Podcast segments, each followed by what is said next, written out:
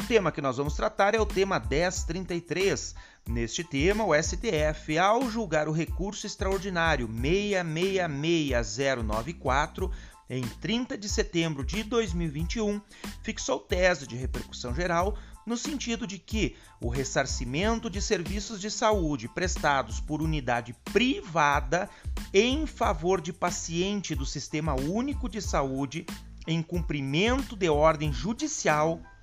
deve utilizar como critério o mesmo que é adotado para o ressarcimento do SUS por serviços prestados a beneficiários de planos de saúde.